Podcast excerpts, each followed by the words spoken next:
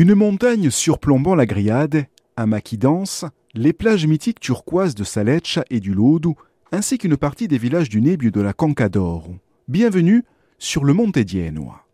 Visible de très loin, notamment de la route de la Griade et de tous les sommets du Cap Corse, où Monte Dienua fait la fierté de toute une région.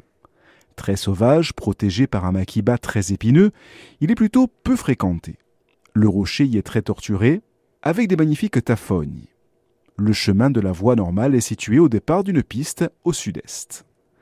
La végétation qui s'étend sur 15 000 hectares jusqu'à la mer entre la vallée de l'Ostrigogne et Saint-Florent est constituée d'arbousiers, genêts, cistes, myrtes, chênes verts et oliviers sauvages et forme un maquis dense et bas.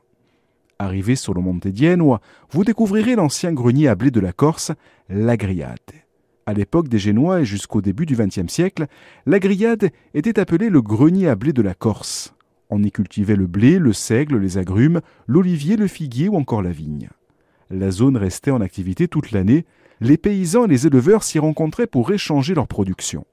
Ce sont les vents secs et chauds et les incendies à répétition qui ont ruiné la fertilité de ces terres. Le sommet du Monte Dienua offre une vue magnifique du Cap Corse golfe de Saint-Florent, de la plage de Salecce au Monte Astu, n'oublions pas au loin le Monte Padru, Monte Grosso et la chaîne du Cinto.